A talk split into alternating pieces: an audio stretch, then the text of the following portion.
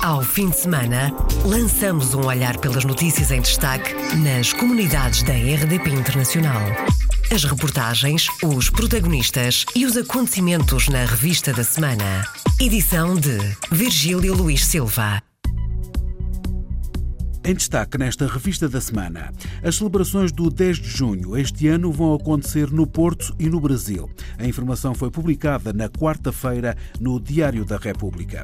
O espaço Cidadão em São Paulo, no Brasil, vai ser inaugurado a 30 de março.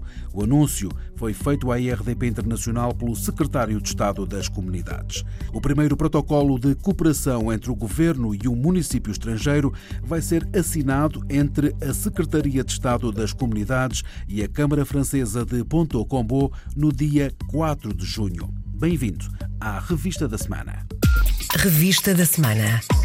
Iniciamos esta revista da semana com a notícia que o Consulado Honorário de Portugal em Barquisimeto, na Venezuela, a mais de 370 quilómetros de Caracas, foi inundado por mais de 500 pessoas. Foram as primeiras permanências consulares, começaram na quinta-feira da semana passada e terminaram no domingo seguinte, na área onde vivem cerca de 10 mil portugueses e lusodescendentes. Pedro Ferreira, cônsul honorário de Portugal em Barquisimeto, diz que os funcionários a tempo inteiro prometidos pelo governo não chegaram e agora são muitas as pessoas para atender por poucos funcionários em pouco tempo. Já temos muita gente e o equipo que temos cá, cada pessoa para o cartão de cidadão demora um promédio de 15 minutos.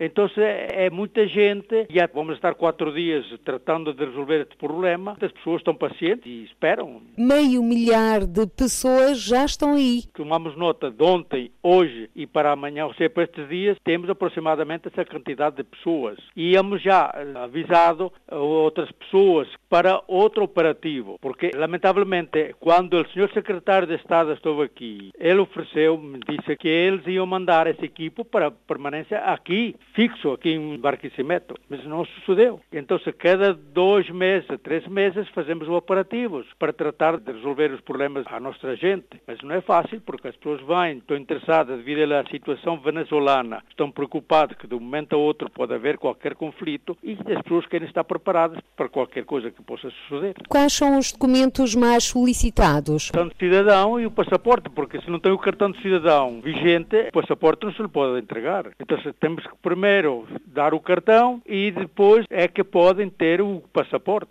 E se não tem cartão, nem tem o passaporte, e para ter o documento tem que partir um na partida de nascimento.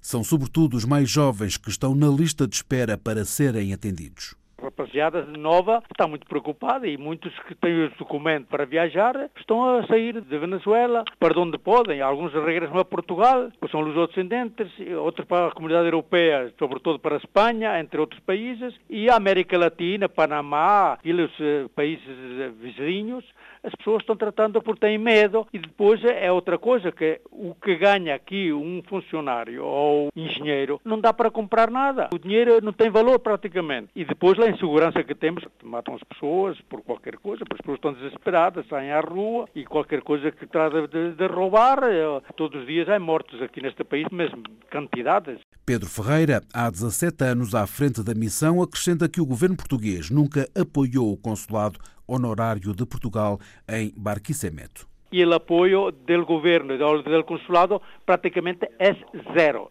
Zero, zero. Nada. 17 anos, nem uma folha de papel para este consulado a mandar do governo português, para este consulado, porque eu considero que sou muito rico, em verdade estado doente, tido problemas de saúde, e já esta situação é praticamente insuportável. Mas bem, é um honor para mim defender a Portugal, a minha pátria, a meu país, a meus concidadãos, aos portugueses em geral, e atender muito bem à comunidade também de outras nacionalidades, sobretudo os venezuelanos.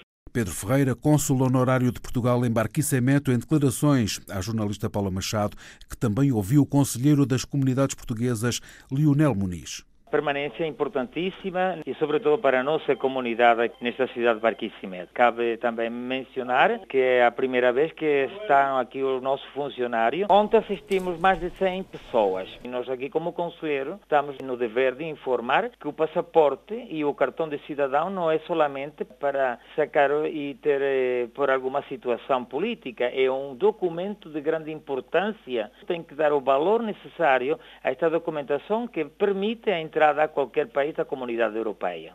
Lionel Muniz, conselheiro das comunidades portuguesas, eleito pela Venezuela, que acompanhou as primeiras permanências consulares em Barquisimeto, a 370 km de Caracas.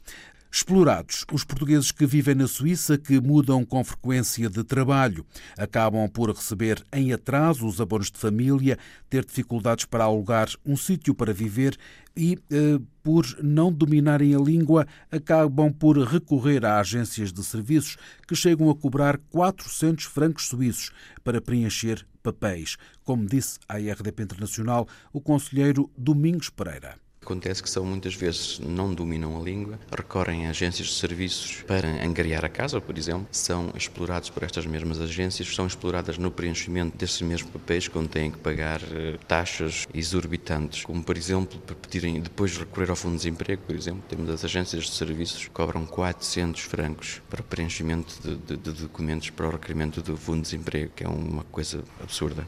A situação precária de muitos portugueses que estão a trabalhar na Suíça, sobre o olhar do Conselheiro das Comunidades Portuguesas, Domingos Pereira.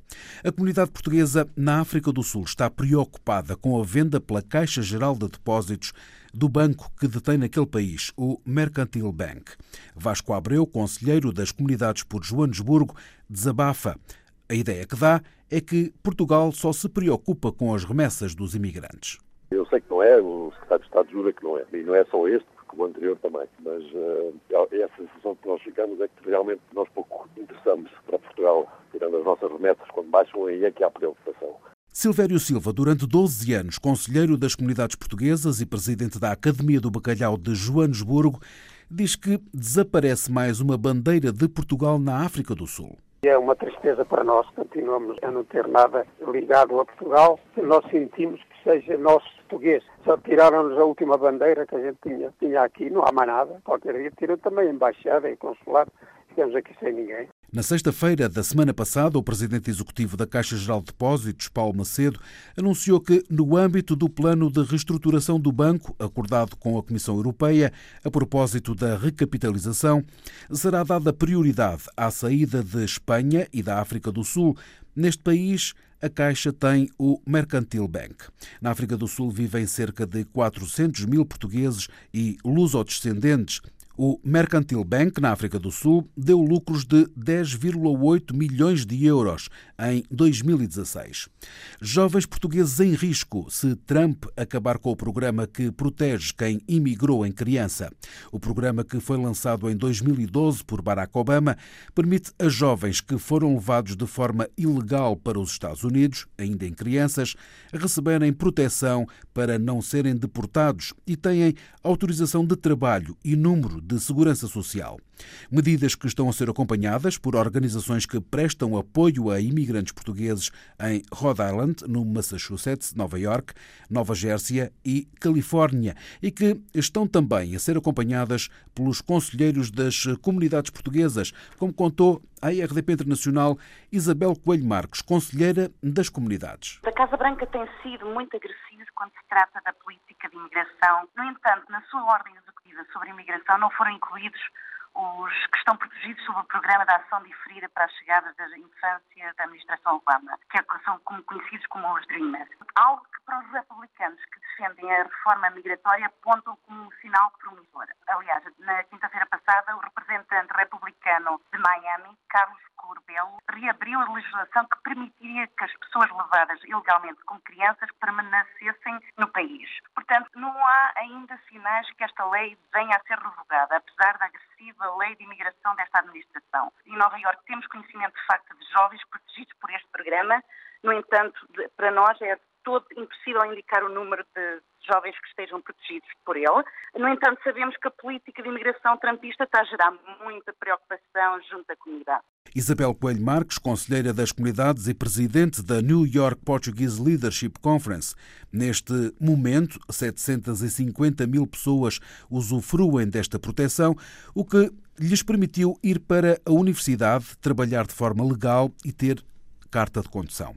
As únicas diferenças destas pessoas para um cidadão norte-americano é que não têm passaporte, não podem votar e podem ser deportados se cometerem algum crime.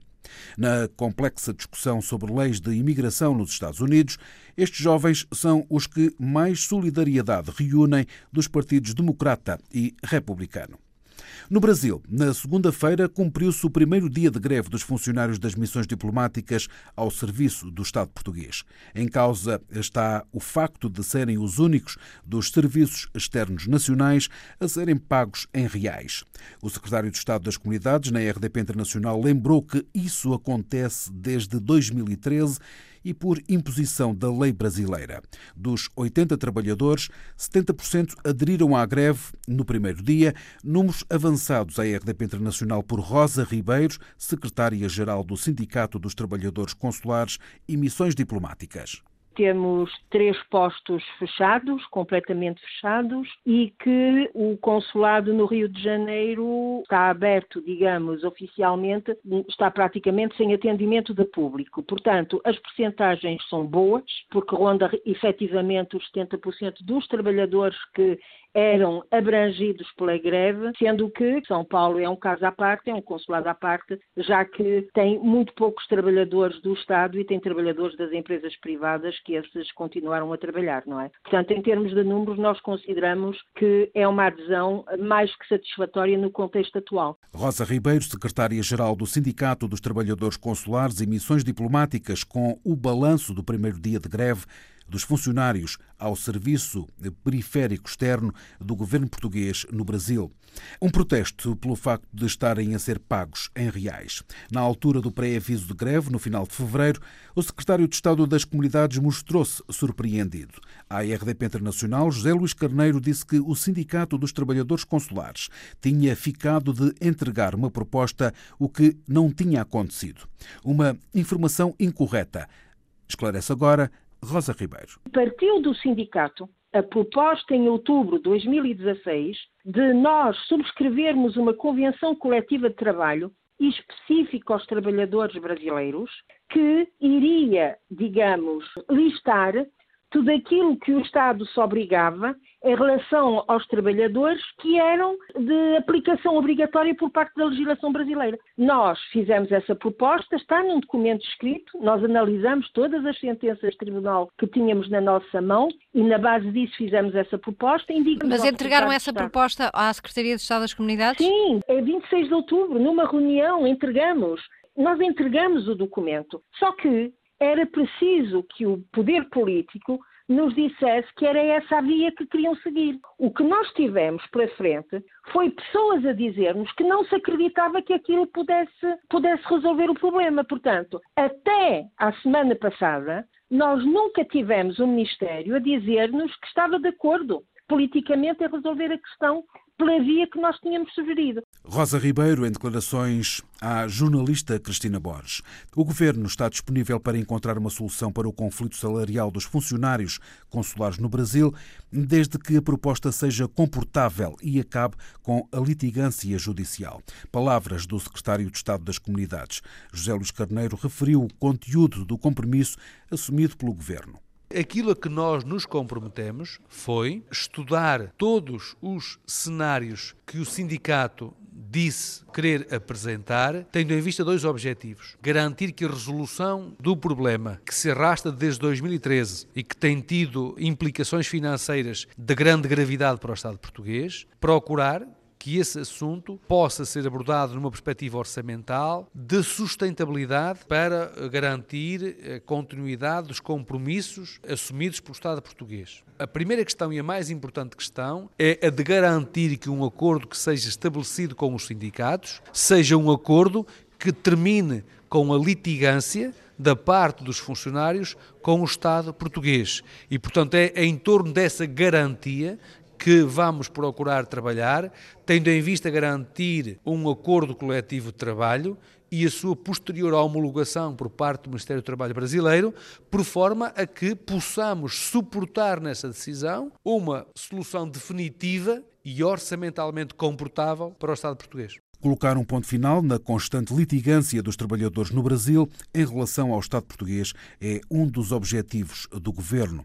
Segundo o Sindicato dos Trabalhadores Consulares e Missões Diplomáticas, o motivo da greve, que terminou na terça-feira, reside num conflito salarial que existe entre os trabalhadores e o governo português desde 2013 e que afeta 80 funcionários, tendo resultado em cerca de 60 processos judiciais. O conflito está relacionado com o facto dos trabalhadores não serem pagos em euros, mas sim em reais. O espaço Cidadão em São Paulo, no Brasil, vai ser inaugurado a 30 de março. O anúncio foi feito à RDP Internacional pelo secretário de Estado das Comunidades. Será assinado o novo espaço Cidadão em São Paulo no dia 30 de março.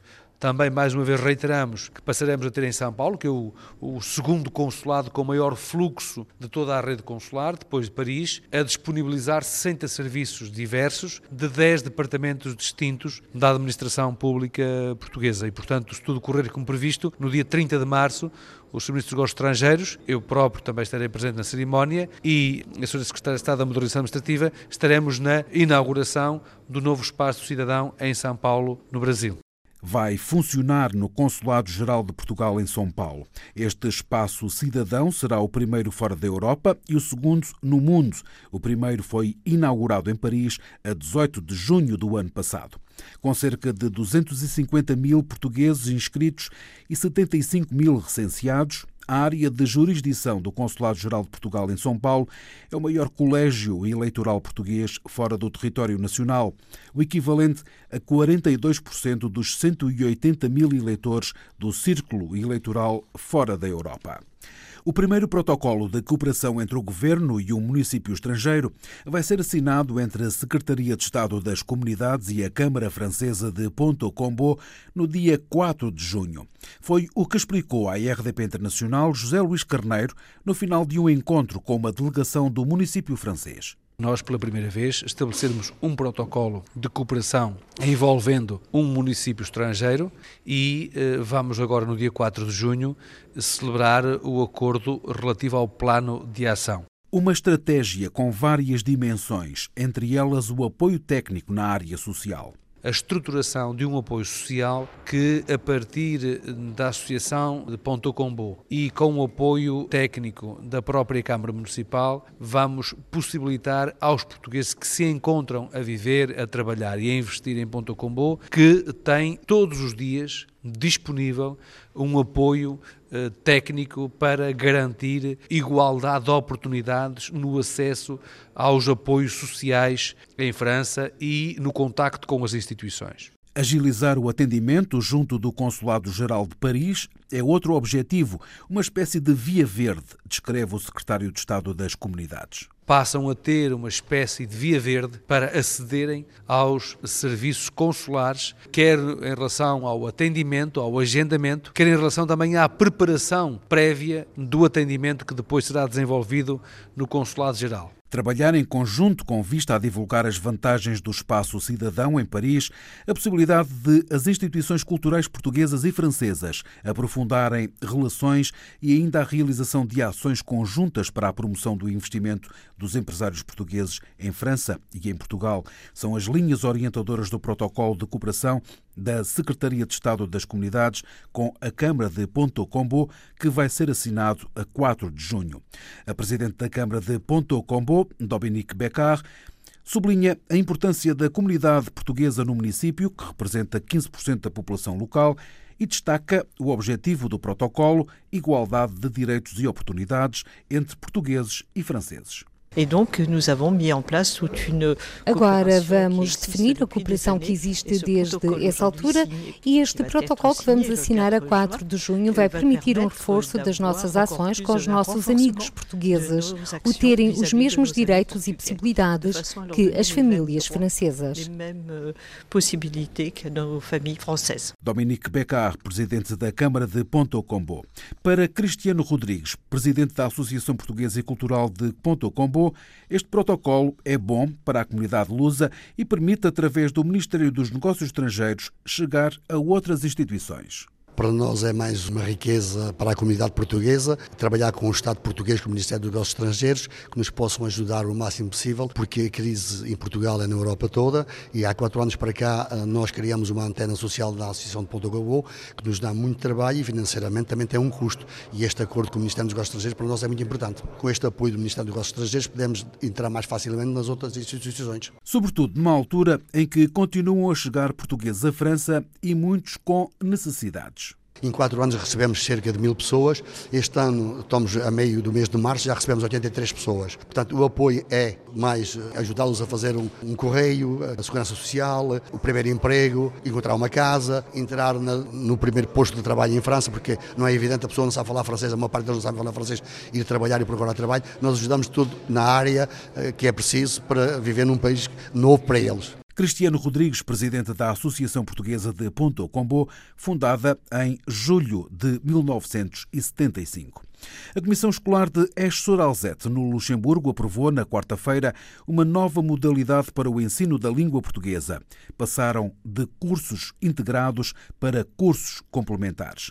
A informação avançada à RDP Internacional por Coimbra de Matos, porta-voz da Confederação da Comunidade Portuguesa no Luxemburgo. Segundo as informações que tivemos, a Comissão Escolar da cidade de Esch-Alzette aceitou a alteração dos cursos integrados em língua portuguesa para os cursos complementares.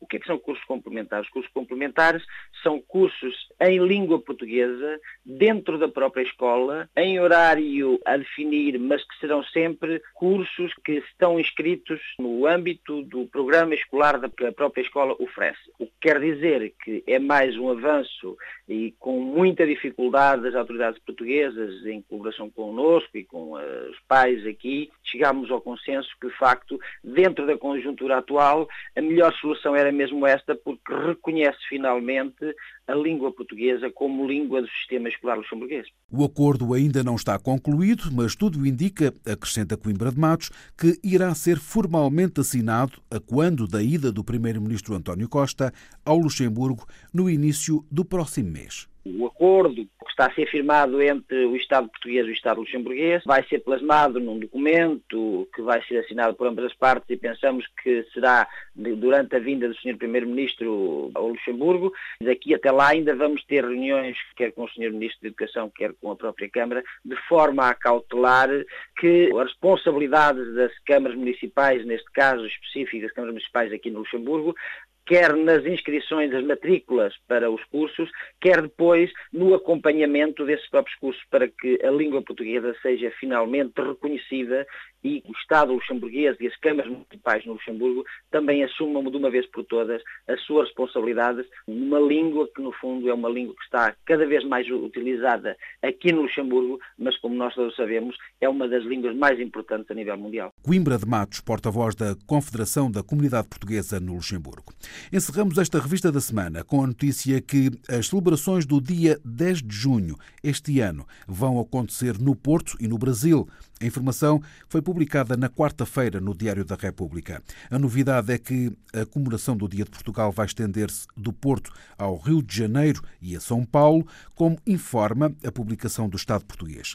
O presidente do Conselho das Comunidades, Flávio Martins, já reagiu a esta notícia e a RDP Internacional diz ser uma grande honra, já que o Rio de Janeiro é a cidade mais portuguesa do Hemisfério Sul. Para nós é uma honra, o Rio de Janeiro é a cidade mais portuguesa do hemisfério sul e acredito que a vinda não apenas do nosso presidente da República, mas do, do primeiro-ministro e de outras autoridades é, do governo português trarão um alento, não apenas a, aqui a cidade maravilhosa, mas também a, a São Paulo, que também é uma grande comunidade, portanto, são as duas maiores cidades do Brasil. O Brasil é certamente o país que mais tem portugueses e lusos descendentes fora do território português. É uma grande nação, é uma grande comunidade portuguesa, tem muita importância não apenas aqui no, no Brasil, mas também em Portugal. E acho, portanto, que a, a escolha foi acertada e espero que o senhor presidente da República mantenha isso durante os próximos anos. Orgulho e satisfação para o presidente do Conselho das Comunidades Portuguesas, que vive no Rio.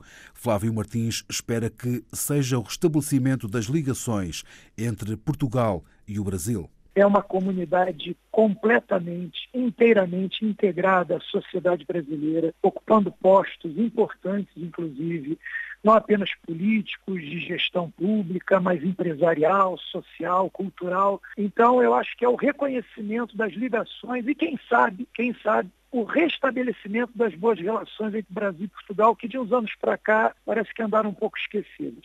Entre 9 e 10 de junho, as comemorações do Dia de Portugal vão decorrer no Porto. Marcelo Rebelo de Sousa deverá viajar no dia 10 para o Brasil, regressando a Lisboa no dia 12 de junho.